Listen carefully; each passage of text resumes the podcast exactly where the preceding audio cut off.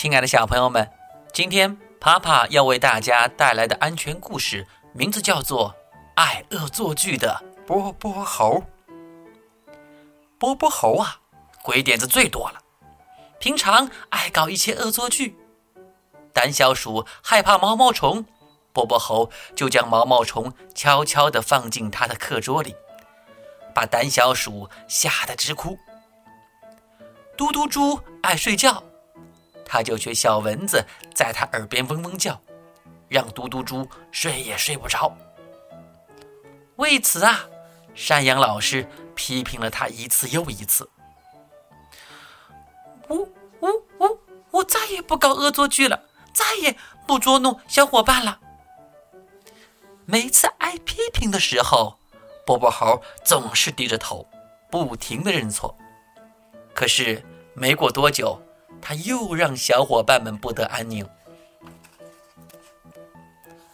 这天下课后，波波猴和小伙伴们打算去操场玩。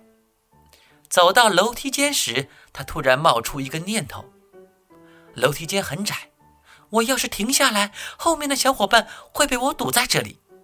这样一来，他们就不能去操场玩了。哈哈哈哈！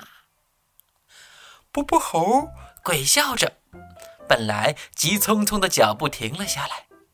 波波猴一停，大家也不得不停下来。波波猴，别停下，赶快走呀！后面的小伙伴急得嚷起来：“我没停，是你们跟不上呢。”波波猴见不能将大家堵在楼梯间，又冒出一个鬼点子。只见他猛地向前跑了几步后，又停了下来。波波猴跑跑停停，后面的小伙伴也只能跟着跑跑停停。嘟嘟猪很生气，他没有跟着大家跑跑停停，而是转了回去向山羊老师打报告。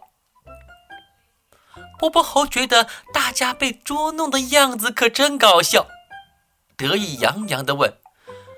你们猜我究竟是跑还是停？他话音未落，脚下突然一滑，重重的摔了一跤。后面的小伙伴没来得及停下，踩到了波波猴身上，也摔了下去。大家一个叠一个，将波波猴压在了最下面。救命！救命！波波猴被压得喘不过气来，而后面的小伙伴。还在往前涌，